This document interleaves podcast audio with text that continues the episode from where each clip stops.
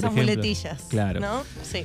Bueno, ¿qué tenemos en Cocina Express? Bueno, para el día de hoy traje la parte 2 de los tips para la cocina del día a día. Está en Spotify la parte número 1 para quien quiera ir a escucharla, pero también vamos a hacer un breve repasín de lo que fue esa primera parte.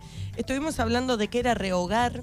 Estuvimos hablando de, algunos eh, conceptos básicos o técnicas de cocina básicas que muchas veces escuchamos en los programas de televisión y vos decís, ¿qué me quiere decir con esto? ¿No?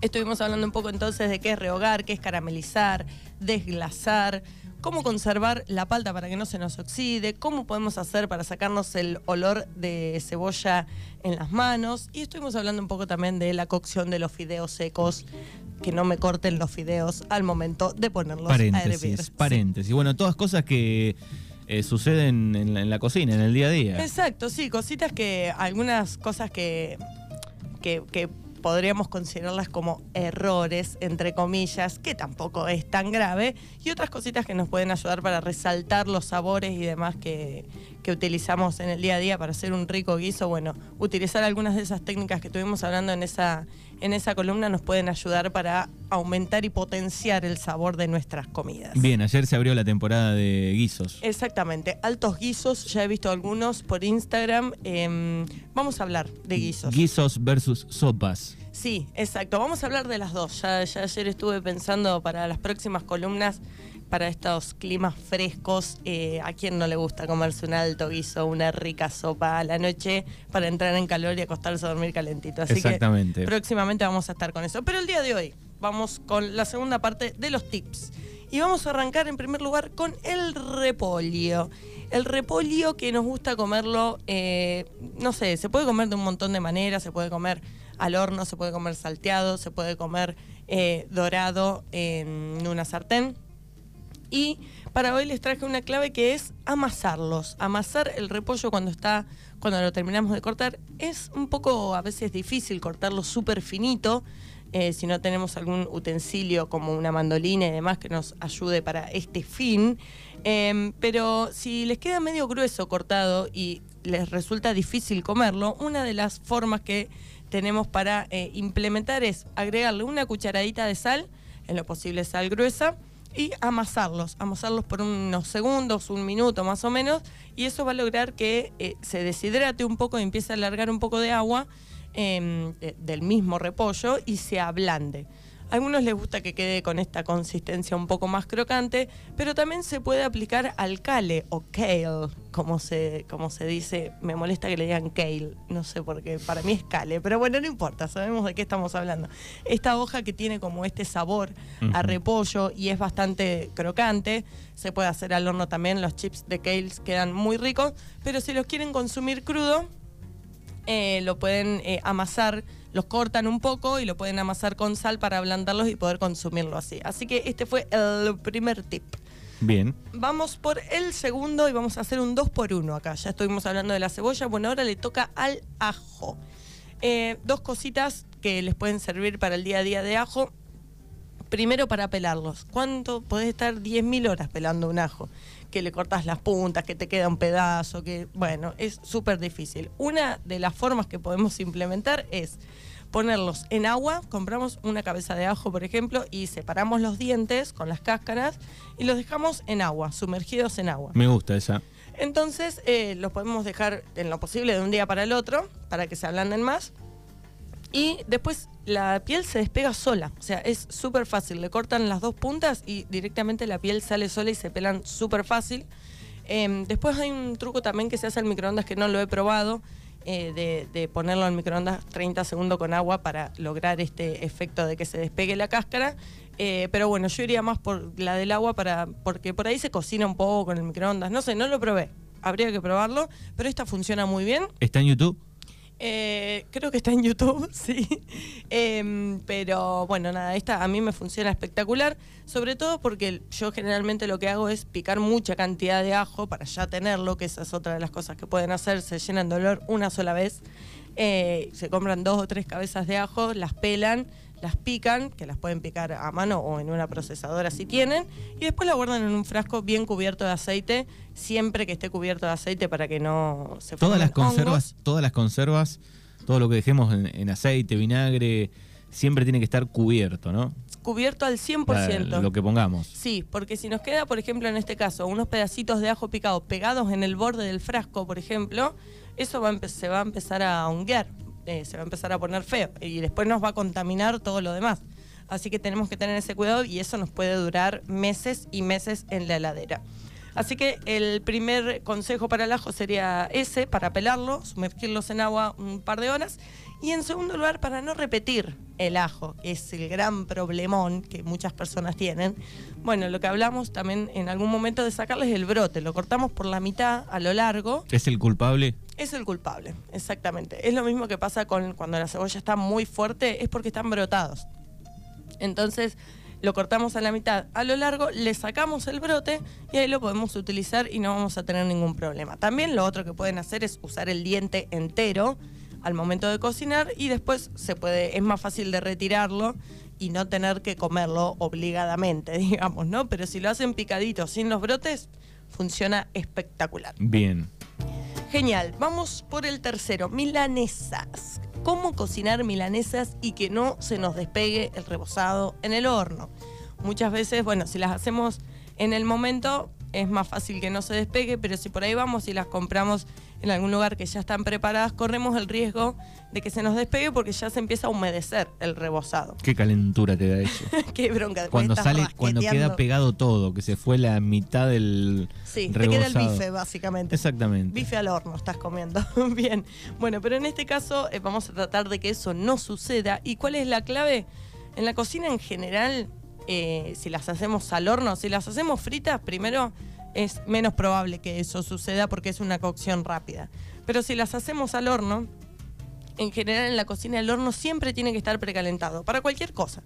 Si ponemos las cosas en el horno frío, bueno, tarda un poco más, corremos el riesgo de que se nos hierva o esto, que se nos despeguen los rebozados y demás. Eh, o que se nos pegue a la fuente, también, no sé, hacemos unas papas y las metemos así nomás con el horno frío, bueno, es muy probable que se nos peguen. Y con la milanesa pasa lo mismo. Entonces, vamos a prender el horno un ratito antes, unos 5 o 10 minutos antes, eh, lo, ponemos eh, al máximo. Y lo que vamos a hacer en ese momento también es meter la fuente en la que vamos a cocinar las milanesas con aceite al horno, sola. La metemos un ratito para que ese aceite se caliente y después la sacamos, ponemos las milanesas y ya va a tener una temperatura ese aceite. Si lo ponemos en frío, lo que va, eh, lo que va a suceder es que ese aceite, digamos, las milanesas lo van a absorber al estar frío y ahí corremos el riesgo de que se pegue y además también de que absorba todo ese aceite que quizás no queremos que eso suceda, porque para eso lo hacemos fritas y listo. Em, así que bueno, calentamos el horno, calentamos la fuente en donde la vamos a cocinar con un poco de aceite y ponemos las milanesas con el aceite abajo y le podemos poner un poquito de aceite arriba. Esto no es necesario porque después cuando las demos vuelta el de abajo todavía va a tener un, un poco en, en el fondo de aceite y se van a cocinar igual. Horno fuerte. Es un bife finito, ¿sí? no tarda mucho en cocinarse. Entonces, el horno fuerte para qué? Para lograr que se dore rápido ese rebozado. Y una vez que se dora, ahí las damos vuelta. Tengamos paciencia, ¿sí? las dejamos unos 10 minutitos en el horno. eh, esperemos a que se forme esa costra de, de dorado del rebozado y ahí las vamos a dar vuelta en lo posible con alguna espátula. Porque si la hacemos con el tenedor, también es muy probable que se nos pegue. Exacto. Entonces, una buena espátula, la damos vuelta y la volvemos a meter al horno y ahí tenemos unas milanesas crocantes, ricas, con todo el rebozado eh, completo, digamos. Bien, hola chicos, buenos días. Olis. Hoy guiso de verduras sin Oh, carne, dice Feli. Está preparando en modo vegetariano. Bien, Eh, con fideos, con también nos, dice que en un chino en Buenos Aires vio un aparatito eh, que viene eh, como el de los alfileres, pero para picar ajo. Sí, sí, bueno, vienen varios. eh, me acuerdo en Sprayet vendían unos que era para picar Todo. que le tenías que pegar arriba así, tac, tac, tac, tac, y eh, era como un botoncito que tenía y te lo picaba, pero te entraba un cuarto de cebolla, o sea, era, era muy pequeño. Pero eh, esos aparatos de Perriet le ponías cualquier cosa y te lo picaba. En la publicidad sí, picaba fierro, ver picaba papel, pi- picaba goma, picaba verduras, picaba carne. Sí, lo podías usar para cualquier cosa, tal cual. Los cuchillos por lo menos cortaban lata, madera. claro, Los, exacto. los jinzu. Exactamente, bien. Eh, así que no, no lo, no lo conocía ese que dice, que dice Feli. Vienen también varios, eh, vienen como unos cosos de silicona, como unos cilindros de silicona, eh, en donde vos pones los ajos adentro y los frotás, los girás y supuestamente se despega. Después hay otro que los pones en frasco y los sacudís y se despega. Bueno, no sé. Este del agua a mí me funciona espectacular. Eh, la verdad que doy fe de que funciona. Funciona. Exacto. Bien, seguimos con eh, los verdes. Yo siempre con los verdes, pesada con los verdes. Una vez sanitizados los verdes, ¿cómo los vamos a cortar? Con la mano. Esto ya lo hemos dicho varias veces, pero lo vamos a volver a decir hasta el cansancio. La lechuga se corta con la mano. La lechuga se corta con la mano, la rúcula se corta con la mano, todos los verdes que vamos a utilizar para las ensaladas se cortan con las manos. ¿Por qué? Porque se oxidan. Sino al momento de cortarlos con el cuchillo, eh, es muy probable que los bordes que, que nos queden de, de este corte que nosotros hagamos se pongan negros y se oxiden. Salvo que ustedes quieran obtener algún corte específico de, de esa hoja pero si no con las manos eh, está muy bien, además aporta volumen también a la ensalada, eh, está bueno. Eh, y si lo tienen que cortar sí o sí con el cuchillo, bueno, agréguenle unas gotitas de limón enseguida para evitar esta oxidación.